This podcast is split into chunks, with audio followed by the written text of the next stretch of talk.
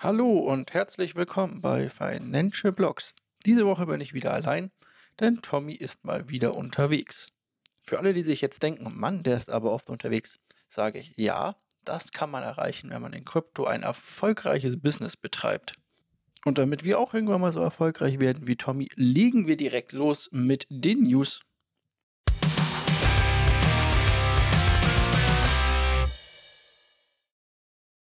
Genau wie letzte Woche und auch die Woche davor dreht sich natürlich weiterhin alles um FTX und die Auswirkungen, die die Pleite von FTX und Alameda Research auf uns haben. Kurze Zusammenfassung, falls ihr in den letzten Wochen unter einem Stein im Krypto-Business gelebt habt. FTX, eine der größten Börsen der Welt, ist pleite gegangen. Sam Bankman-Fried, der Chef des Ganzen und CEO, und auch Chef von Alameda Research, einer Trading Company im Bereich Krypto, hat das Ganze an die Wand gefahren, hat Kundengelder wohl anscheinend veruntreut und nur sehr viel mehr, so dass viele Leute wahrscheinlich nie wieder ihr Geld sehen werden. Und nicht nur das, denn es wurden auch noch Funds geklaut. Bedeutet, irgendein Hacker oder ein, wahrscheinlich eher ein Insider hat bei FTX eine Backdoor eingebaut und konnte so die User-Funds, die noch bei FTX lagen in den Wallets oder von ein paar der Wallets, sich auszahlen auf ein, auf ein Wallet. Und auf diesem Wallet lag das Zeug und wurde dann ganz gemütlich von ihm immer wieder von allen Shitcoins, die da so rumlagen, in ETH geswappt. Das ging dann über Stablecoins und über DAI und über USDT. Man hatte so ein bisschen das Gefühl, er wusste nicht so richtig, was er machen sollte. Nun hat er sich wohl dazu entschlossen, sämtliche ETH zu dumpen, was auch einen Preisimpact oder nachweislich einen Preiseffekt auf den ETH-Preis, auf den Ethereum-Preis hat, und diese über Web Bitcoin in Renn-Bitcoin zu traden, R-E-N-Bitcoin. Diese Renn-Bitcoin wiederum bridgt er dann von der ETH-Chain auf die Binance, äh, auf die Bitcoin-Chain. Nicht auf die Binance-Chain, sondern auf die Bitcoin-Chain. Und dort liegen sie dann in unterschiedlichen Wallets. Das Ganze lässt sich natürlich nachtracken. Dort bleiben auch noch sehr, sehr viel Geld übrig. Er verkauft das immer in so Chargen von so 15 Millionen. Das heißt, da ist er noch eine gute Zeit lang mit beschäftigt. Und der Preis von Ethereum wird ganz eindeutig, wenn, denke ich, noch ein bisschen darunter leiden, bis das Ganze geschehen ist.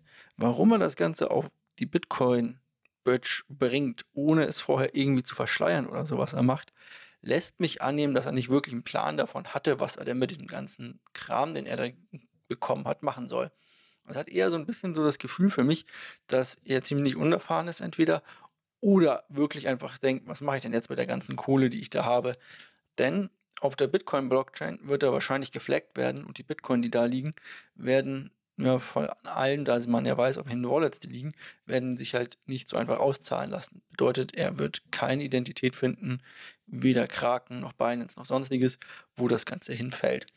Es wurde schon angenommen, dass das Ganze irgendwie die Bahamas ähm, Wirtschaftsbehörde ist, die dieser Hacker ist. Das glaube ich eher nicht. Es wurde angenommen, dass das Sam Bankman-Fried selber ist. Wäre möglich, schon eher. Es könnte aber auch sein, dass es irgendjemand aus seinem engsten Kreis war. Das halte ich für am wahrscheinlichsten. Interessant an dem ganzen Thema ist, dass nicht nur FTX, also nicht nur, dass wir das Ganze jetzt wissen, dass dort Scam betrieben wurde und wahrscheinlich auch ein paar Insider natürlich aus dem Bereich, sondern auch die US-Staatsanwaltschaft aus New York arbeitete wohl schon mehrfachen oder schon seit mehreren Monaten daran, mal diese ganzen Trades, Spekulationsgeschäfte und so weiter genauer unter die Lupe zu nehmen, war aber wohl noch nicht so weit, eine Anklage zu erheben. Hätte sie diese Anklage erhoben, wären vielleicht oder wäre vielleicht das Ergebnis ein anderes gewesen als das, was wir jetzt haben. Wir werden es nie erfahren, denn sie hat es nicht getan. Stellt sich natürlich weiterhin auch hier die Frage, hätte es soweit kommen müssen? Wahrscheinlich, weil niemand so genau in diese Bücher reingeguckt hätte und das ja ewig dauert. Also auch jetzt weiß noch keiner genau, wie viel Gelder wo ungefähr liegen, was mit den Geldern passiert ist, wohin sie veruntreut wurden. Ein paar Sachen wissen wir dazu gleich. Denn nachdem die FTX äh, Kryptobörse quasi ja, Insolvenz angemeldet hat beim US-Konkursgericht, wurde jetzt festgestellt, dass sie am 20. November noch insgesamt ja, so 1,42 Milliarden US-Dollar besaß, laut Reuters. Das ist interessant, denn es sind noch ungefähr 8 bis 9 Milliarden Schulden Aber nicht nur die Kundengelder wurden ja veruntreut, sondern es gibt ja auch sozusagen so eine Rangliste an Gläubigern, dazu gehören auch Firmen und so weiter, Adventure Force und solche Sachen. Und die 50 wichtigsten Gläubigern schuldet hier FTX allein 3,1 Milliarden US-Dollar. Also nicht mal diese 50 Großen werden an ihr Geld auch nur ansatzweise zurückkommen. Da freut es uns doch zu hören, dass Sam Bankman-Fried keine Entschädigung von FTX erhält. Weder er als Gründer noch seine Ex-Liebhaberin noch seine Mitglieder des Inner Circles, wie es da drüben so schön heißt, noch seine Familienangehörigen bekommen irgendwelche Abfindungen, Abfindungen von den bankrotten Unternehmen, wie man es ja manchmal so hört. Hey, das Unternehmen ist pleite und die Manager und äh, CEOs und so weiter kriegen aber noch ein paar Millionen raus. Nein, das wird nicht geschehen das ist tatsächlich so, dass die leer ausgehen. Yay, ein Grund zur Freude immerhin. Denn nicht nur Sam Bankman-Fried scheint hier Schmuh mit den Anlegergeldern getrieben zu haben. Nein, denn auch anscheinend hat seine Familie oder Familienangehörige von ihm 19 Immobilien auf den Bahamas gekauft für mal eben 121 Millionen US-Dollar. Das ist natürlich schön für die, dass die das haben. Ich hoffe, die Immobilien fließen in die Insolvenzmasse zurück und werden dann verkauft und die Leute bekommen wenigstens auch mal 121 Millionen von irgendwoher zurück. Würde ich mir zumindest wünschen, wir wissen es aber nicht. Das Ganze um FTX nimmt einfach noch kein Ende. Das ist ein Krimi, ich sagte es, oder wir sagten es letzte Woche schon, der wird sich noch weiter ziehen. Und jetzt kommen wir zu diesen ganzen Neben- und Auswirkungen darauf. Ich habe mal nur das Wichtigste zusammengefasst oder nur das Wichtigste mehr rausgegriffen hier, denn es gibt unglaublich viel Mist und, und Scam und Betrug, der da draußen gerade passiert. Es gibt Leute von den Bahamas oder Leute, die sich irgendwie den Bahamas äh, Identitäten kaufen, um vielleicht noch eine Abfindung rauszubekommen und solche Sachen. Unglaublich das Ganze. Könnt ihr euch nicht vorstellen. Was wichtig ist noch, oder was noch neben dem ganzen FTX-Drama passiert ist, dass Genesis pleite sein könnte. Genesis ist ein Bitcoin-Broker und der schwimmt schon aktuell ein bisschen in Liquiditätsproblemen. Und zwar fehlen ihm nach anfänglich gedachten eine Milliarde US-Dollar, fehlen ihm nur 500 Millionen US-Dollar, die er sich von irgendwem leihen muss, um das Liquidität oder um den Liquiditätsengpass zu überstehen, der durch das FTX-Fiasko heraufbeschworen ist. Warum das Ganze überhaupt so wichtig ist wenn dieser äh, Genesis Broker pleite gehen könnte, wäre, dass der zur Mutterkonzern Digital Currency Group, kurz DCG, gehört. Und denen gehört nicht nur Genesis als Broker, sondern denen gehört auch der Gayscale Bitcoin Trust. Leute, die uns jetzt hier wirklich schon lange und aufmerksam zuhören, wissen, dass der Grayscale Bitcoin Trust, Grayscale Bitcoin Trust, ich sage das mal schnell zehnmal hintereinander, der größte oder die größte bekannte Identität ist, die Bitcoins hält. Nicht als, äh, als Privatperson, aber als Unternehmen. Und dort befinden sich insgesamt 643.572 Bitcoin im Werte von 10 Milliarden US-Dollar. Dann könnte man natürlich den Schluss ziehen, dass wenn es Genesis schlecht geht, es der Muttergesellschaft auch schlecht geht, der DCG, der Digital Currency Group. Das wäre natürlich schlecht, weil zu dieser Cryptocurrency Group, Entschuldigung, dieser Digital Currency Group gehört neben Genesis auch der Grayscale Bitcoin Trust. Der Grayscale Bitcoin Trust ist bisher eine der einzigsten Möglichkeiten für große Identitäten in den USA, Bitcoin zu kaufen und zu halten, ohne irgendwelche Probleme bei Steuern oder sonstigem zu bekommen. Was ein Trust ist, ist ganz einfach, die halten in Wirklichkeit Bitcoin und es ist so eine Art ähm, Börse in, oder so eine Art Marktplatz in sich selber geschlossen. Bisschen kompliziert im Prinzip, wenn man dort Anteile kauft, dann kauft man Anteile an diesen 643.572 Bitcoin und die können je nach äh, Anfragewert, also je nach Angebot und Nachfrage auf diesen Trust ein Premium haben, was bedeutet, sie können ähm, teurer sein oder einen Discount haben, bedeutet, man kauft eigentlich den Wert von 643.572 Bitcoin etwas günstiger ein, oder zumindest halt Teile davon. Dieser Trust ist allerdings, wie gesagt, schon einer der größten Identitäten, die Bitcoin hält. Und es wären 10 Milliarden US-Dollar. Wenn also jetzt Grayscale tatsächlich oder die Muttergesellschaft pleite geht und Grayscale pleite geht, dann würde das Ganze liquidiert werden. Problem ist, dass Grayscale sich weigert, die Wallet-Adressen, auf denen diese 643.572 Bitcoin liegen, offen zu legen. Das heißt, nur von unterschiedlichen Seiten her auch von verschiedenen Identitäten, wo diese Bitcoin in Verwahrung liegen und so weiter. Ja, die seien auf jeden Fall da und das würde zum Beispiel auch wunderbar funktionieren. Das hat jetzt natürlich zur Folge, dass in einem oder dass die Leute quasi aus diesem Trust fliehen. Das heißt, sie verkaufen ihre Anteile. Was bedeutet, man bekommt da jetzt einen ordentlichen Discount drauf. Dazu kommen wir gleich quasi. Aber bedeutet, das ist nicht wirklich transparent. Die sagen, aus irgendwelchen Sicherheitsgründen können wir das nicht offenlegen. Das ist eigentlich meines Erachtens nach kompletter Bullmist. Also ich würde mir da auch drum Gedanken machen. Wahrscheinlich ist alles safe, das ist ein ziemlich reguliertes Unternehmen und so weiter, dieser Grayscale Trust, den man da kaufen kann auf Identitäten und so weiter. Aber es ist trotzdem seltsam, dass sie sagen, hey, wir wollen das Ganze nicht offenlegen. Sollte dieser Trust unter welchen Umständen auch immer wirklich pleite gehen, dann würde das noch einmal ein viel, viel größeres Erdbeben für Bitcoin und vor allem damit auch für Krypto auswählen als dieser Farce um FTX.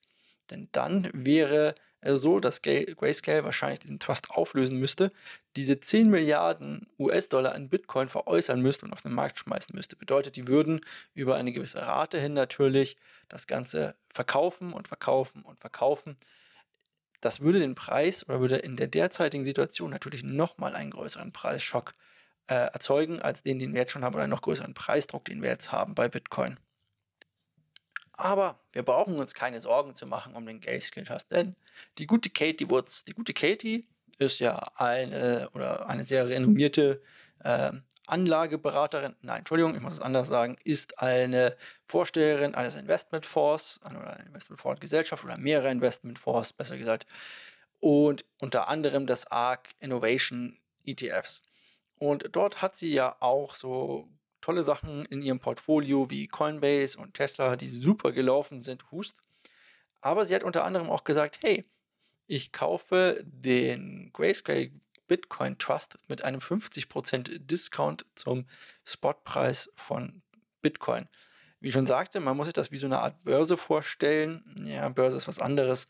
Wie so eine Art, äh, da liegen 600.000 Bitcoin und die haben einen Wert. Und je nachdem, wie hoch dieser Trust gerade gehandelt wird, also wie viele Leute aus diesem Trust rein oder raus wollen, bekommt man Anteile, wie bei einem ETF, fast, wieder ein blöder Vergleich, aber bekommt man Anteile daran halt günstiger. Und weil gerade so viele Leute raus wollen, kostet ein Anteil an diesem Grayscale Trust derzeit minus 50 Prozent. Das bedeutet auf die derzeit rund 16k BTC oder 16k für BTC, die man zahlt, hat sie jetzt gerade Anteile für 8000 gekauft, also Bitcoin für 8000 sozusagen gekauft oder Anteile daran.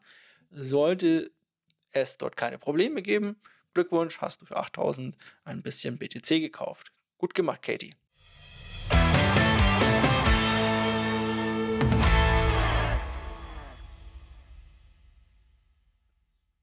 Ja Leute, der Markt. Thanksgiving-Woche in den USA. Die feiern am Donnerstag Thanksgiving. Traditionell ist die Thanksgiving-Woche, das ist traditionell. In den letzten Jahrzehnten war die Thanksgiving-Woche meistens eine gute Woche.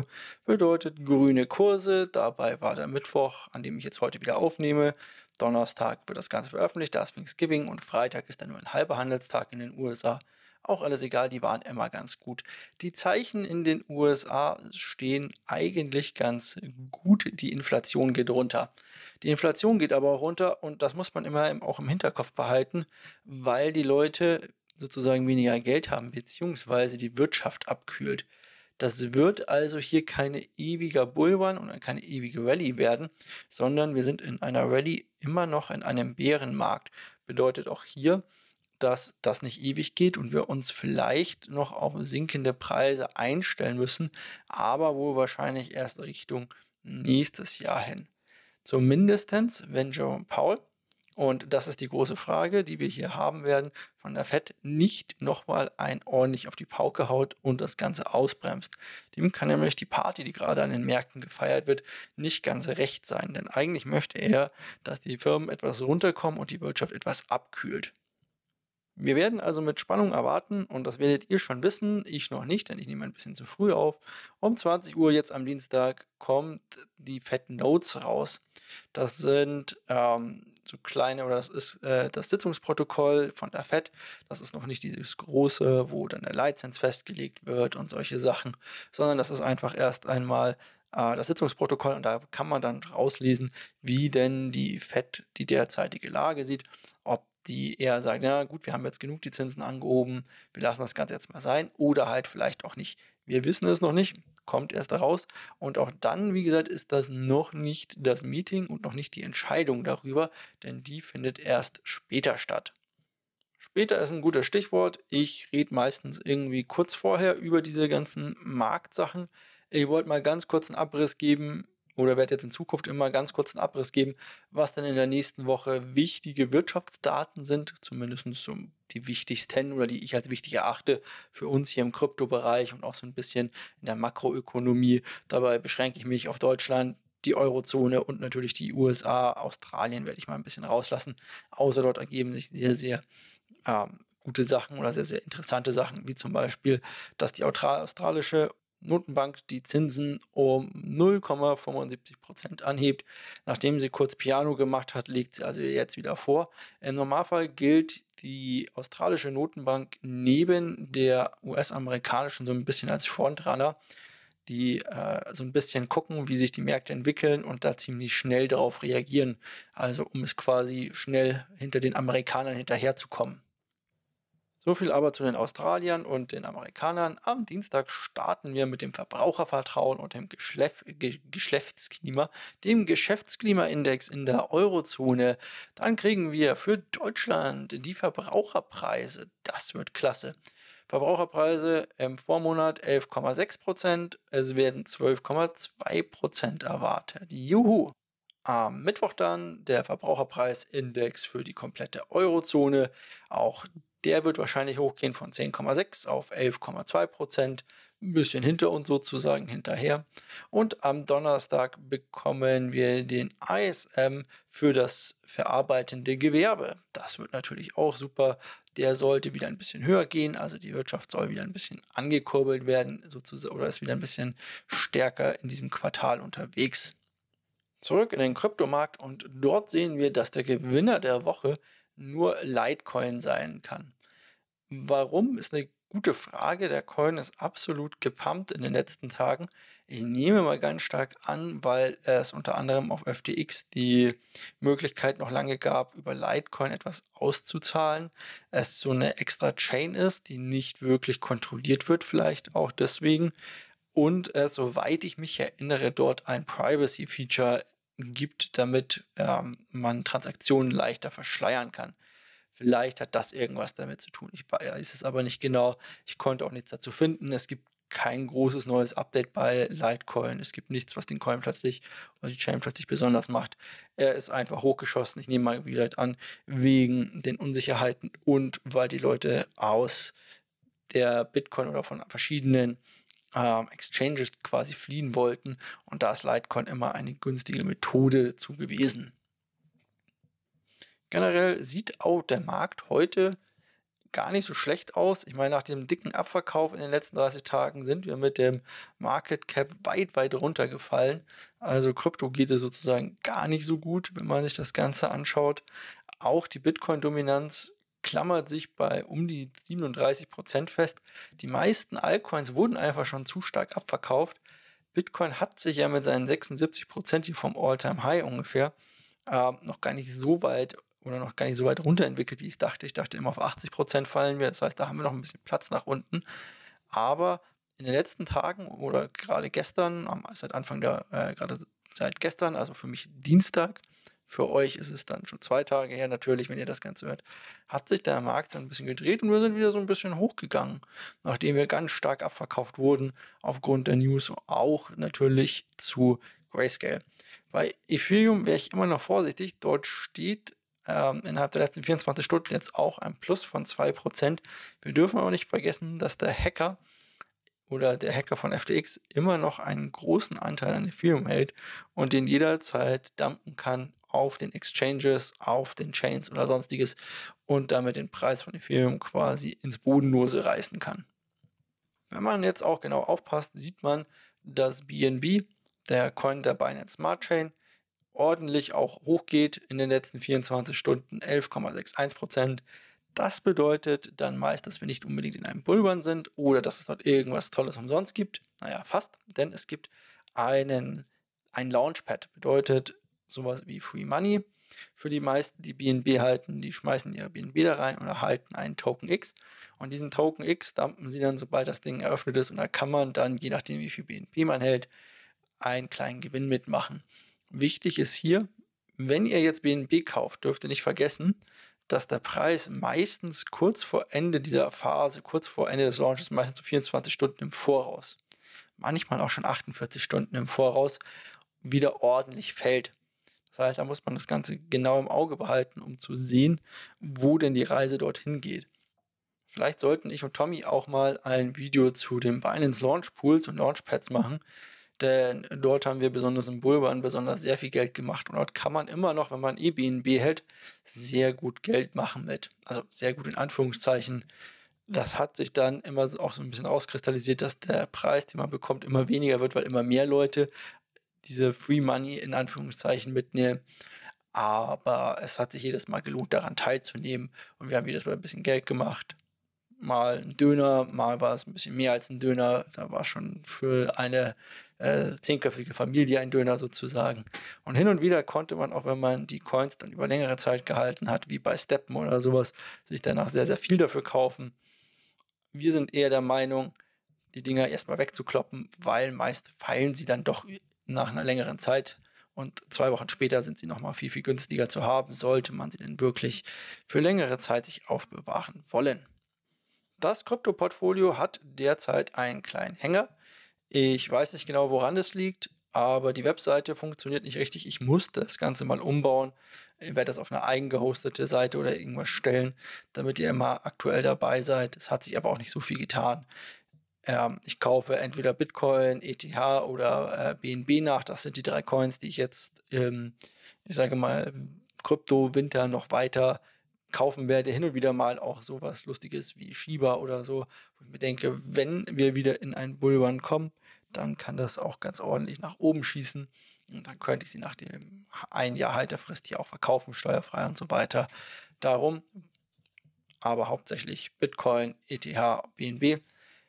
Ich rate jedem, sich auch anzugucken, das Ende des freien oder das Ende des kostenlosen Geldes sozusagen in den USA scheint vorbei zu sein.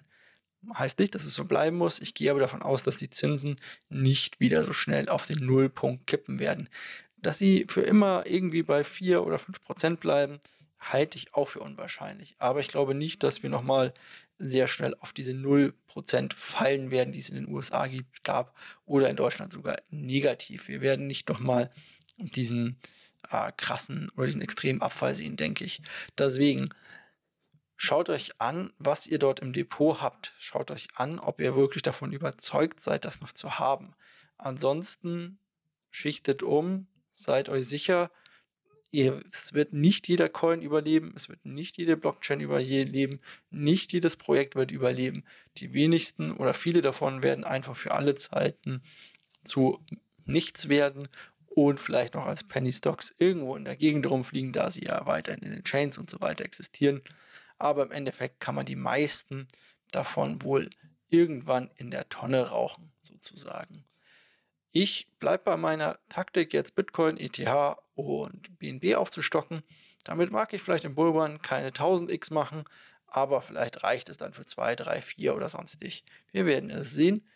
Und jetzt gibt es noch eine Empfehlung von mir, und zwar Markus Koch einer der ältesten und besten Börsengurus, die wir in den USA haben, also in Deutschland, der schon seit Ewigkeiten in den USA ist und dort an der Wall Street, hatte oder hat ein Interview mit Christian Lindner, unserem Finanzminister. Das kommt erst im Dezember, allerdings in dem aktuellen In dem aktuellen Podcast von Christian Lindner war Markus Koch dann zu Gast und hat sich interviewen lassen sozusagen.